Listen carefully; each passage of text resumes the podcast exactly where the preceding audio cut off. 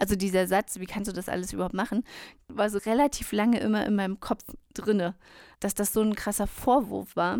Ja, der schon relativ nahe ging, als ob man was Verbotenes machen würde. Also es war wirklich so, als ob ich was geklaut hätte oder so, ne? Wirklich dieses, tust hier was richtig Schlimmes und deine Kinder werden jetzt irgendwie schwere Folgen davon haben, dass ich mich engagiere mit kleinen Kindern darf ich vorstellen, das ist Katrin. Ihr fragt euch jetzt vielleicht, ja, was, was hat sie denn bitte gemacht? Klassenkasse veruntreut? Kinder Hänsel und Gretel-Style im Wald ausgesetzt? Nein, Katrin engagiert sich ehrenamtlich und zwar als Gleichstellungsbeauftragte der Gemeinde.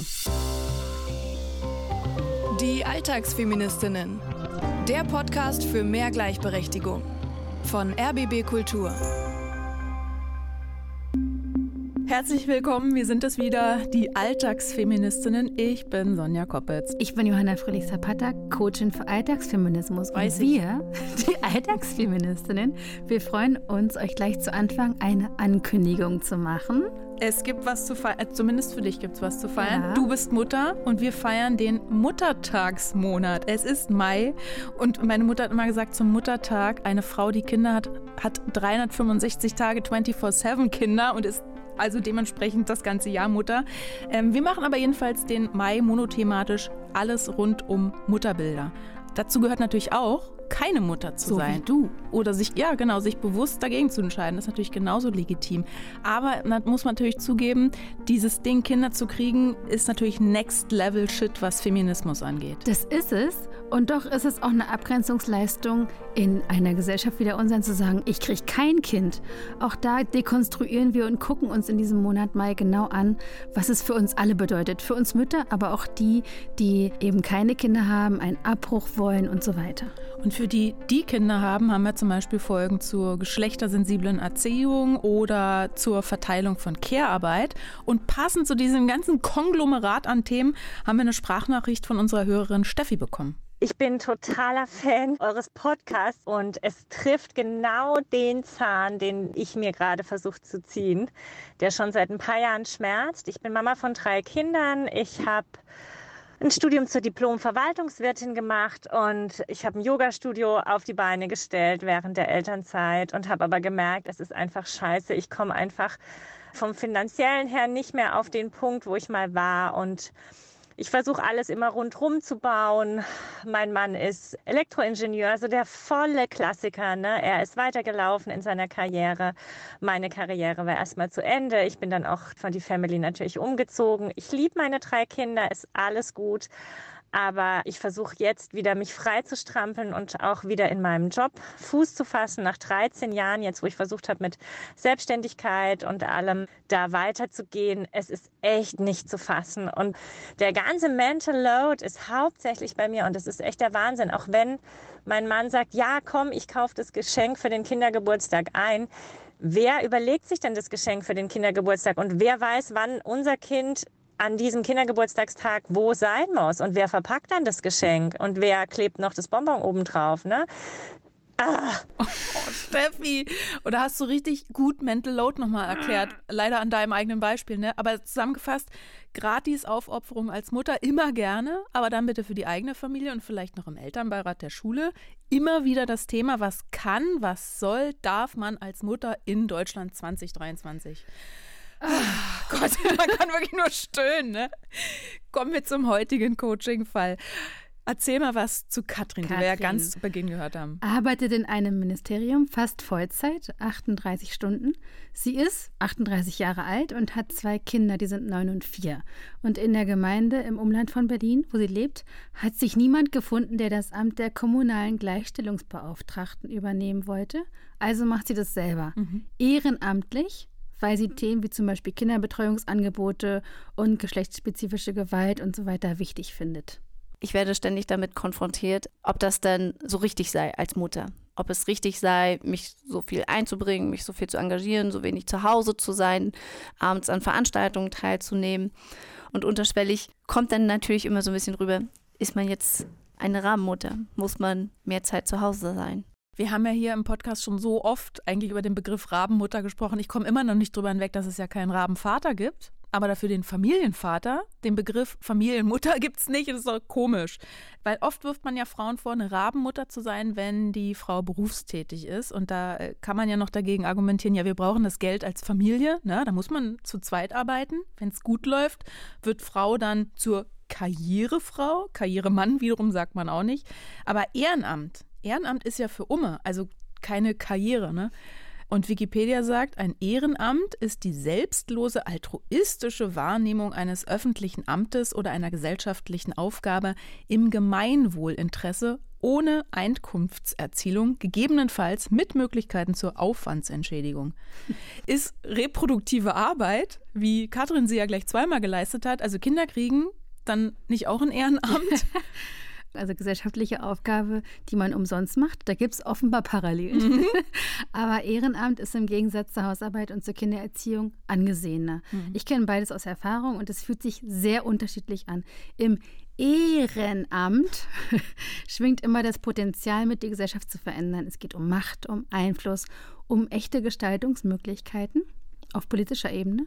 Und gerade deswegen ist es wichtig, dass hier auch Personen mit Fürsorgeverantwortung engagiert werden da Zeit einbringen mhm. können. Damit die Themen mhm. eingebracht werden, ne? Aber die Frage ist ja, wann? Weil Zeit fürs Ehrenamt geht ja dann wieder irgendwo anders ab. Also im Job, in der Familie, in der Freizeit. Ich hätte dafür überhaupt gar keine Zeit und ich habe ja nicht mal Kinder. Da frage ich mich, wie soll das gehen? Machst du aktuell was Ehrenamtliches? Ja, gerade pausiere ich mein Ehrenamt nicht umsonst bei der Initiative Equal Care Day. Das ist die Initiative zum Aktionstag der unsichtbaren Care-Arbeit. Das ist übrigens genau unser Thema hier. Das heißt, wenn eine Hörerin hier gerade denkt, hey, ich bin auf der Suche nach einem Ehrenamt, packen wir in die Show. Ah, ihr braucht immer welche, ne? Genau. Es ist ja so knapp 40 Prozent, das sind ungefähr 28 20 Millionen Menschen in Deutschland sind schon ehrenamtlich aktiv. Manche auch bei euch. Ähm, Frauen engagieren sich übrigens fast genauso oft wie Männer, aber anders. Mehr dazu dann später noch. Jetzt erstmal wieder zum Coaching zurück, weil ist es nicht ein Widerspruch, dass Katrin ausgerechnet für ihr Engagement als Gleichstellungsbeauftragte auf dieses Mutterstereotyp festgelegt wird und das dann auch noch von anderen Müttern. Ja, das ist es. Und es geschieht oft, dass sich ausgerechnet Frauen gegenseitig, ich sag mal, Hinweise geben, gegen ein vermeintliches Ideal, Mütterideal verstoßen zu haben.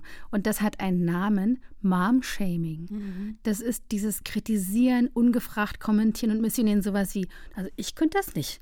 Oder wir haben früher, oder was, du stillst noch? Nein, mit 18 schon in die Kita? Also, was, mit 18? mit 18 Monaten. Ach so, mit 18 Monaten. Gut, also wir Alltagsfeministinnen, wir arbeiten ja immer gerne an konkreten Alltagssituationen und deshalb, und bitte. Also ich bin ja ehrenamtliche Gleichstellungsbeauftragte und da kümmere ich mich natürlich um verschiedene Themen. Und ein Thema ist mir zum Beispiel auch wichtig, dass sich mehr Frauen engagieren ähm, in der Kommunalpolitik, weil da relativ wenig Frauen aktiv sind. Und ich hatte eine Veranstaltung mit anderen Gleichstellungsbeauftragten ähm, bei uns im Nachbarort und da ging es um das Thema Vereinbarkeit von Engagement und Familie. Also quasi genau das Thema, was ich jetzt auch anspreche wir haben eine ganz große Frauenrunde gehabt. Es waren wirklich über 30 engagierte Frauen. Welche waren kommunalpolitisch engagiert und manche nicht. Und wir hatten wirklich einen super guten Austausch, haben uns gegenseitig bestärkt und auch Strategien uns ausgetauscht, wie man vielleicht manche Sachen auch einfacher handeln kann. Und am Ende kam dann eine Frau zu mir und hat gesagt, ja, ich hätte das ja alles super moderiert und es wäre gut. Und hat dann gesagt, es ist schon alles wichtig, was wir hier ansprechen, aber ich könnte das ja auch nicht machen, wenn ich kleine Kinder hätte. Und dann habe ich gesagt, naja, meine Kinder sind zwei und sieben, das ist jetzt ja schon noch ein bisschen kleiner. Und dann hat sie, ich habe wirklich gesehen, wie irgendwie alle Gesichtszüge entglitten sind bei der Person und sie erstmal nichts gesagt hat und dann gesagt hat, wie kannst du das nur mit kleinen Kindern hier alles machen? Krasser Vorwurf, det ja, der mich so umgehauen hat, weil das in ihrer Welt so gar nicht vorstellbar war, wie man das mit Kindern in dem Alter überhaupt machen kann, dass man sich neben Beruf überhaupt noch engagiert und dann relativ viel abends auch unterwegs ist. Und dann irgendwie im Nachgang in dem Gespräch meinte sie, dass sie ja auch Kinder hat und engagiert sind, aber die sind ja wenigstens schon 14, 15 und da wäre es ja okay, aber alles, was quasi jünger ist, das kann eine Frau halt als Mutter, das kann die doch den Kindern nicht antun und auch dem Mann nicht was steckt denn hinter so einem Vorwurf, frage ich mich. Hätte die andere Frau das vielleicht selbst gern? Ist das Neid? Was passiert denn da? Also es ist schon ironisch. Auf der Veranstaltung geht es um Vereinbarkeit und Engagement. Also das heißt, da kommen ja wahrscheinlich Frauen hin, die vielleicht auch Mutter sind und auch sich ehrenamtlich engagieren, die eigentlich in der gleichen Position sind. Und so, ne? vielleicht auch vom Patriarchat aufgebürdete, zumindest Rollenvorstellungen haben und damit konfrontiert sind. Und vielleicht auch vom Patriarchat aufgebürdete Schuldgefühle, die sie empfinden würden, wenn sie Katrin wären. Also wir müssen da, es ist ja nicht unsere Aufgabe, hier zu spekulieren. Also die Frau hatte vielleicht ein eigenes Ding. Genau. Spannend, also neben dieser zwischenmenschlichen Ebene ist ja das Thema auch der Veranstaltung Frauen in der Kommunalpolitik. Ehrenamt ist ja da oft so ein Türöffner in die Politik eigentlich, aber da gibt es eine ganz krasse Geschlechterlücke. Die Studie Repräsentation von Frauen in der Kommunalpolitik hat gezeigt, es gibt nur 9% Bürgermeisterinnen. Im Schnitt sind nur ein Drittel der Mitglieder in Stadträten weiblich. Und das Fazit der Studie ist, je wichtiger das Amt, desto stärker ist die Unterrepräsentanz von Frauen. Und da muss man ja gleich an so ein Zitat aus den 50ern denken von Michael Horlacher von der CSU damals. Als Einzelne wirkt die Frau wie eine Blume im Parlament, aber in der Masse wie Unkraut. Grüße gehen raus. Aber zurück zum Ehrenamt. Da gibt es ja nicht so eine krasse Geschlechterlücke beim Ehrenamt. Also der Anteil von Frauen, die sich ehrenamtlich engagieren, liegt bei 39,2 Prozent im Vergleich zu 40,2 Prozent bei den Männern. Das ist ja nix. Von so einer Mini-Lücke träumen wir in anderen Bereichen ja. Es gibt trotzdem Unterschiede. Zum Beispiel, Vollzeitbeschäftigte Frauen engagieren sich seltener als Vollzeitbeschäftigte Männer. 43 zu 49 Prozent. Und laut Deutschem Frauenrat erreicht das ehrenamtliche Engagement von Frauen seinen Höhepunkt erst, wenn das jüngste Kind zwischen sechs und neun Jahre alt ist. Was aus diesem Positionspapier auch hervorgeht, je weniger Stunden eine Frau mit Kindern erwerbsarbeitet, desto mehr engagiert sie sich ehrenamtlich und bei Männern steigt das ehrenamtliche Engagement mit steigender Arbeitszeit sogar. Hm? Also Frau kümmert sich um die lieben Kleinen. Großer Unterschied auch bei Führungspositionen im Ehrenamt. Männer 33 Prozent, Frauen in Leitungs- und oder Vorstandsfunktionen 22 Prozent. Da kann man mal wieder sehen, ähm, wie sehr Katrin da ja eigentlich gegen die Norm lebt. Also Ja. sie arbeitet fast Vollzeit, hat Kinder, hat ein Ehrenamt und dann noch eins in Führungsposition. Bäm. Das ist für die Kinder natürlich schon präsent. Die finden das gut, was ich mache. Die unterstützen das auch. Also die finden das auch toll. Klar finden sie es auch manchmal irgendwie ein bisschen abends blöd, wenn irgendwie meine Tochter jetzt gehofft hat, ich bringe sie jetzt ins Bett und dann muss ich aber zu einer Sitzung los. Solche Momente gibt es natürlich auch. Aber die finden das schon gut, was ich mache. Auch wenn natürlich meine Tochter das natürlich im Einzelnen gar nicht so richtig verstehen kann. Ich versuche ihr das natürlich irgendwie immer kindgerecht dann so ein bisschen im Thema Gleichstellung zu erklären. Und mein Sohn findet das super, aber es ist natürlich auch in unserem Familienleben so präsent, weil ich bin in der Gemeinde aktiv. Ist schon in unserem ganzen Familienleben sehr präsent. Aber das ist auch das Engagement von meinem Mann sehr präsent in unserem Familienleben. Also es ist, ähm, Was macht es der gehört ja denn? dazu. Also der ist Trainer einer Fußballmannschaft, also Mhm. er trainiert eine Kinderfußballmannschaft.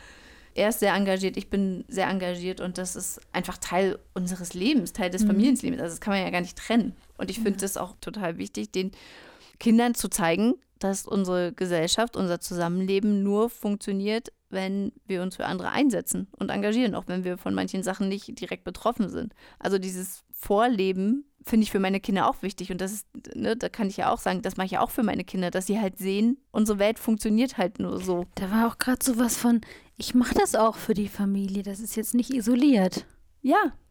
Ich bin kommunale Gleichstellungsbeauftragte und natürlich auch, weil ich möchte, dass meine Kinder in einer gleichberechtigten Welt aufwachsen und meine Tochter alle Chancen und alle Rechte hat, wie jeder andere, aber auch mein Junge und dass mein Junge auch nicht geprägt von Jungsklischees aufwachsen muss. Ne? Und ich finde, dieses Engagement, das muss halt auch im Kleinen anfangen und deswegen ist mir das auch so wichtig. Das klingt total logisch und cool. Also da werden ja die nächsten Volontäre rangezüchtet bei Katrin. Also weil die Gemeinde so als Erweiterung der Familie zu sehen und das, das Engagement dann natürlich auch gleich Erziehungsinhalt ist. Ich kann es so gut verstehen. Ja. Ich habe keine Work-Life-Balance. Auch weil ich das genauso empfinde wie Katrin. Also es ist einfach, ich arbeite selbst viel. Naja, du, du lebst das auch. Genau, und ich lebe es auch vor. Auch für eine schönere Welt für meine Tochter. Ich habe einen Grund mehr, das zu tun, seitdem ich sie habe, aber auch, weil ich es wichtig finde, vorzuleben, ein vollständiger Mensch bleiben zu dürfen, mit großem Interesse mitzubestimmen, mhm. zum Beispiel und so weiter. Man, man könnte ja auch sagen, Ehrenamt ist gelebte Demokratie. So steht es zumindest im Positionspapier des Deutschen Frauenrats. Und Demokratie ist, wenn alle die Möglichkeit haben, mitzumachen. Und deswegen fordert der Frauenrat, dass sich die Rahmenbedingungen so ändern, dass Ehrenämter attraktiver für Frauen werden. Es gibt zum Beispiel auch im Ehrenamt nämlich einen Gender Pay Gap. Männer erhalten, wenn es da sowas gibt, dort öfter eine Aufwandsentschädigung als Frauen. ja.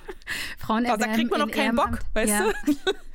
Die erwerben auch Kompetenzen, die einen beruflichen Wiedereinstieg wahrscheinlicher machen. Insofern ist es wieder positiv. Für Frauen stets haben Erfahrung und Kompetenzerwerb in Ehrenamt eine besondere Bedeutung für den Wiedereinstieg. Und es gibt die Möglichkeit, über Ehrenamt Rentenpunkte zu sammeln. Das wissen wahrscheinlich auch die wenigsten. Also das ist auch mal wichtig für den Hinterkopf. Aber zurück zu Katrin und diesem Rabenmuttervorwurf von vorhin. So wie sie es erzählt, ähm, unterstützt sie ihr Mann ja. Das Engagement verbindet sie als Paar ja auch und als Familie. Dann hat sie auch noch Rückhalt bei den Menschen, auf die es ankommt. Ist dann nicht egal, was dann die anderen sagen? Nein, weil dieser Rabenmuttervorwurf verinnerlicht ist. Wir sagen ja so oft diesen Satz, das Patriarchat so ein gut gemachtes Implantat in unserem Kopf und wir bemerken gar nicht, dass das irgendwie in uns hineingepflanzt wurde. Und weil sie die Kritik außerdem auch nicht nur von flüchtigen Bekannten in der Gemeinde bekommt, mhm. sondern vom sehr nahen Umfeld von Freundinnen oder zum Beispiel auch von ihrer Schwester als ich quasi dieses Engagement als Beauftragte angefangen habe, hatte ich ihr das erzählt und da war sie schon sehr skeptisch und meinte mhm. so, ja, das wäre nichts für sie, sich da in den politischen Raum und Diskurs da ähm, zu begeben und sich öffentlich dann da zu positionieren und zu äußern. Und dann wurde es eigentlich seitdem inhaltlich nie diskutiert, auch zeitmäßig nicht. Also und alles, was ich in dem Zeitraum auch irgendwie geschafft habe und bewegt habe, das hat sie schon mitbekommen, weil es irgendwie auch in der Zeitung stand. Aber es war jetzt nie so Thema. Also manchmal sagt sie dann schon, ich weiß gar nicht, wie du das schaffst, alles. Wie ist es denn? Beschreib das mal in deinen Worten. Also es verletzt mich, weil wenn eine Person, die mir nahe steht, mich in dem Anliegen nicht unterstützt, dann tut mir das natürlich ja irgendwie weh, weil mir ist ja ihre Meinung wichtig. Und dann halt auch natürlich ihre Unterstützung. Und was mich halt am meisten verletzt, ist ja, dass wir dann gar nicht vernünftig darüber uns austauschen können. Mhm. Oder sie nicht erkennt, dass ich halt ja eine Motivation für meine Entscheidungen habe und das ja aus vollster Überzeugung mache mhm. und das so angezweifelt wird, dass das jetzt das Richtige ist. Das schmerzt mich richtig. Ich habe ja auch eine Schwester und wir haben ja schon so oft über Verbündete gesprochen, ne? über Allyship. Wie wichtig das ist, dass man nicht alleine auf verlorenem Posten steht. Zum Beispiel in der Folge äh, mit Beatrix, deren Vater diese Shovi-Nachricht in den Familienchat geschickt hat. Oder Maya, wo der Vater zu ihrem kleinen Sohn sinngemäß gesagt hat, äh, das Bügelbrett braucht dich als Junge nicht zu interessieren. Wie könnte unsere Katrin hier hm. denn ihre Schwester mit ins Boot holen? Ja, sie hat sie so schön beschrieben. Also einmal dieses Selbstoffenbarende, dieses, weißt du eigentlich, wofür ich das mache? Mhm. Also sie da so mitzunehmen, auch inhaltlich, damit die verstehen kann, was macht meine Schwester da, wofür und mit welchem Anliegen. Und überhaupt empathisch zu kommunizieren, zu verstehen, macht sich die Schwester vielleicht Sorgen oder was, was ist da auf der anderen Seite eigentlich mhm. los? Und dann auch Widersprüche auszuhalten. Es gibt diesen Begriff, ein bisschen sperrig, Ambiguitätstoleranz. Also ich mache das so, du machst das anders. Und das, das auszuhalten und zu tolerieren, genau. ja, weil wir unterschiedlich ticken. Aber gibt es denn, apropos Unterschied, einen Unterschied zwischen diesem privaten Kontext, wo ich mir ein Gespräch und Verständnis wünsche, und diesen öffentlichen Situationen, wie sie Katrin ganz am Anfang beschrieben hat. Ja, das Private, da geht es um Anerkennung, um gesehen werden. Das ist existenziell. Mhm. Wir brauchen diese Allyship vor allem von Menschen, die uns was bedeuten. Und im Öffentlichen, das geht so ein bisschen, wenn man sich das als Kreis vorstellt, dann in die Kreise, die so ein bisschen weiter weg von diesem Ich im Zentrum stehen. Da geht es um so ein Bedürfnis wie Respekt. Ja, stimmt. Also eine andere Form der Anerkennung, die eher so ein öffentliches Standing und Status und sowas symbolisiert. Aber es ist wichtig, aber nicht von derselben Bedeutung Mhm. für so ein sich ja, selbstwirksam fühlen, für die Motivation, da weiterzumachen und sowas, ja. Jetzt kämpft Katrin ja aber eigentlich momentan an zwei Fronten, privat bei ihrer Schwester und öffentlich in der Gemeinde. Mhm. Woran habt ihr denn jetzt im Coaching gearbeitet? Wir haben am Beispiel jetzt diesen öffentlichen Raum genommen. Sie kam mir mit der Situation auf dieser Sitzung und damit haben wir gearbeitet. Was sage ich, wenn jemand, wie im Beispiel vom Anfang, ne, mein Engagement auf einer Abendveranstaltung kommentiert? Das haben wir geübt und ich habe Katrin dafür gebeten, sich so eine Situation nochmal mental aufzurufen. Was sind denn das für Situationen? Ist das die Situation von vorhin? Nee, das ist jetzt nochmal eine andere Situation. Erzähl mir die mal. Also das war jetzt quasi letzte Woche und wir waren bei einer Veranstaltung, standen nebeneinander und sie hatte gesagt, ach, ich habe gelesen, dass du jetzt hier einen Verein gegründet hast, einen neuen und dann genau, kam halt direkt die Aussage, dass meine Familie mir wohl nicht reichen würde. So, genau. Da wird mir ja quasi gefühlt unterstellt, ja, dass meine Kinder mir nicht reichen und ich mir deswegen was anderes suche. Diese Relation, diesen Zusammenhang sehe ich halt überhaupt Den gar stellen wir nicht. jetzt mal für diese Frau klar. Vielleicht sowas zu sagen wie, du, ich mache das für meine Kinder. Nicht um dich zu rechtfertigen. Hier geht es um die Haltung. Hier geht es nicht darum, zu rechtfertigen, dass du das tust als Mutter. Ich überlege noch mal kurz, wie sie es zu mir gesagt hat, damit ich die Emotionen gut hinkriege. Ähm, kannst du es nochmal sagen? Klar, so oft du willst. Das wird dir auch nochmal passieren. Das ist das Gute. Ja. Die reichen deine Kinder wohl nicht. Alles, was ich mache, mache ich ja für meine Kinder. Egal, ob es jetzt mein ehrenamtliches Engagement ist oder bei einer Tätigkeit im Ministerium. Alles, was ich eigentlich mache, hat ja auch damit zu tun, dass meine Kinder gut in dieser Welt aufwachsen. Das war jetzt nicht so stimmig für mich. Hm, schau mal, wie es für dich passt. Vielleicht ist das auch ein Aspekt, der gar nicht so bedeutsam ist für dich. Ja, ich habe irgendwie das Bedürfnis, ich Genau, schau mal. mich eigentlich gar nicht rechtfertigen zu müssen. Also, warum muss ich mich denn vor einer Person, mit der ich jetzt gar kein sonderbar enges Verhältnis habe, rechtfertigen, wie und wann ich Zeit mit meiner Familie verbringe? Ich bin Ola. Die reichen deine Kinder wohl nicht. Das geht dich gar nichts an. Ja, das würde ich aber, kann ich, glaube ich, weiß nicht, ob ich das so sagen könnte. Weil ich das zu forsch finde. Das geht dich gar nichts an, so würde ich das sagen. Das geht dich gar nichts an. Der Satz kommt mir aber auch ein bisschen bekannt vor. Ja, den hatten wir schon öfter. Bei Melanie im Coaching, im Fall von Melanie ging es darum, dass sie auf Arbeit gefragt wurde, ob die Kinder krank waren. In der ersten Staffel. Hm, wichtiger Satz. Also das geht dich gar nichts an, ist ein wichtiger Satz, aber auch ja kein einfacher, haben wir eben gemerkt. Ne? Katrin muss sich da so richtig reinfühlen und sie sagt ja, das fühlt sich irgendwie ein bisschen zu forsch an. Ist es Wir das? fühlen uns dann unhöflich oder herzlos. Dieses Ja. Grenzen setzen, das hatten wir auch schon mal. Phänomen Grinsefrauen. Das ist das häufigste Problem. Also nicht das häufigste, eins der häufigeren Probleme mit diesem weiblich sozialisierten Dasein, dass man plötzlich das Gefühl kriegt, darf ich das? Ja. ja, darf ich das? Also vom Gefühl her würde ich am liebsten da sagen, ich bin da im Team, leck mir die Puppe, das geht gar nichts an, aber das geht ja auch nicht. Dann, dann frage ich mich, was würde ich dann stattdessen machen? Wie meinst du das dann? Nochmal so blöd nachfragen oder so. Also wie kann ich denn so eine passende Formulierung finden? Können wir das vielleicht mal üben, dieses Forschsein? Feminismus to go. Wir üben heute Grenzen setzen. Grenzen setzen, ohne zu lächeln und mit der Zeit vielleicht sogar ohne schlechtes Gewissen. Und zwar, ja, so eine Strategie, um dieser Grinsefrau in uns was entgegenzusetzen. Fällt dir was ein, das dir schwerfallen würde zu kommunizieren, eine Situation, irgendwas ganz Konkretes? Ich habe so ganz oft Probleme damit, äh, Sachen anzusprechen, die mich stören. Weil ich dann immer denke, dann bin ich da die Meckertante, irgendwie die Ziege. Ganz blödes Beispiel. Ein Nachbar knattert von seinem Parkplatz mit seinem Motorrad morgens um sieben immer so vom Parkplatz runter, dass bei mir die Scheiben vibrieren. Ich wohne im Erdgeschoss. Aber denkst du, ich habe mich jemals getraut, ihn darauf anzusprechen? Weil ich dann denke, ja, äh, ich will ja die nette Nachbarin sein. Nehmen wir uns den mal vor. Das wäre sowas wie Nein. Versuch mal einen Satz, wo dieses Nein Platz haben könnte. Ja, oder nein, mein Schlaf ist halt genauso wichtig wie dein blödes Motorrad, fällt mir dabei nur ein. Ne? So. Wir sehen ihn mal mit seiner Kiste vor deiner Erdgeschosswohnung stehen Und du würdest rausgehen in unserer Geschichte Mhm. und ihn konfrontieren. Mhm. Versuchen wir es mal. Ja, da wäre ich jetzt Da schon wieder, schon. Da wäre ich schon wieder nett. Da würde ich sagen, guten Morgen. Äh, jetzt fahren Sie ja schon wieder so schnell vom Parkplatz. Ich wollte Sie mal darauf hinweisen, dass das sehr, sehr laut ist und dass bei mir im Schlafzimmer die Scheiben wackeln. Hin, Und hin, hinten raus war es ein bisschen ernster als am Anfang. Ne? Mhm. Versuchen wir mal diese Selbstinstruktion. Es ist mir ein Anliegen, ich meine es ernst. Mhm. Ich mache ein ernstes Gesicht und Mhm. sage nein. Mit dieser Haltung bist du jetzt noch in der Wohnung. Ja. Ich meine es Mach ernst. mir das Lächeln weg. Es ist mir ein Anliegen. Mhm. Ich mache ein ernstes Gesicht, informiere dein Gesicht und ich sage nein. Jetzt gehst du nochmal los.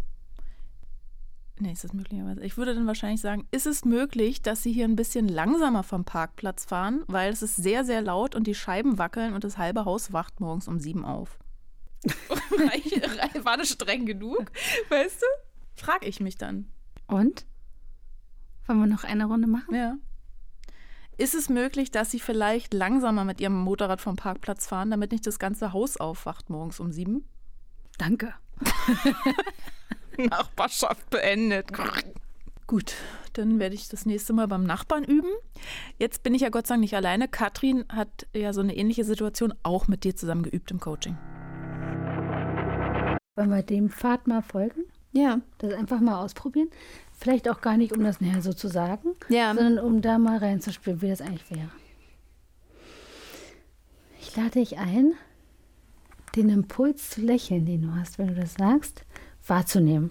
Hm. Noch nicht mal dann aufzuhören, aber den ganz bewusst wahrzunehmen. Hm. Da war er gleich wieder. Ja, ich, Ja?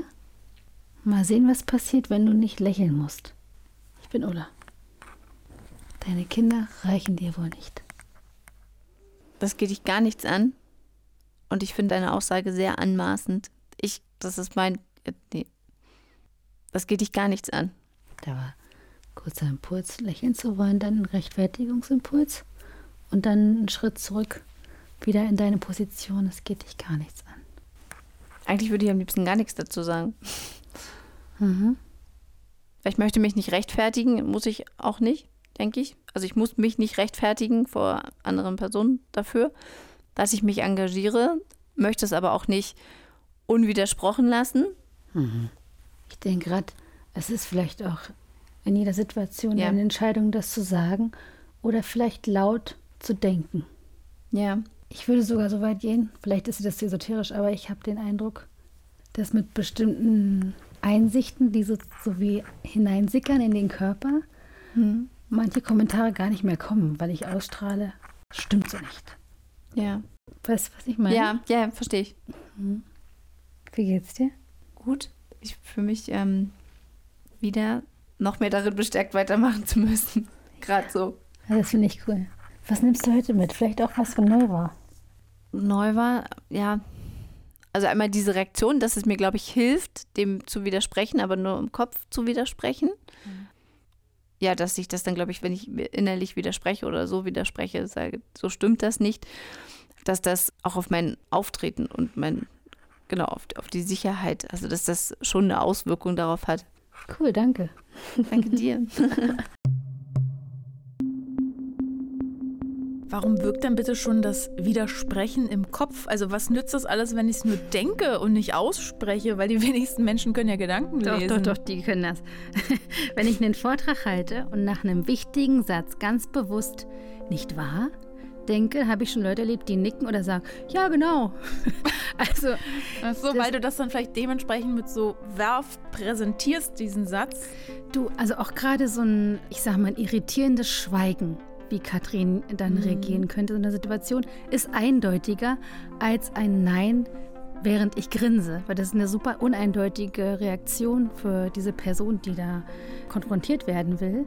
Und da nichts zu sagen und zu denken, hä? Mhm. Eindeutiger als diese Grinsebacke. Katrin schafft es also, dieses Ehrenamt mit Familie und allem Schnickschnack und Berufstätigkeit auszufüllen, auch wenn sie Kommentare kriegt und deswegen bei dir im Coaching war. Vielleicht gibt es ja auch Ehrenämter, die euch interessieren oder wo ihr sagt, da möchte ich gerne Zeit investieren, wenn ich sie habe. Äh, am 6. Mai für alle BerlinerInnen ist übrigens Berliner Freiwilligenbörse im Roten Rauters. Vielleicht ist ja da was Passendes dabei. Gute Idee. Und ich habe ja schon getrommelt eingangs.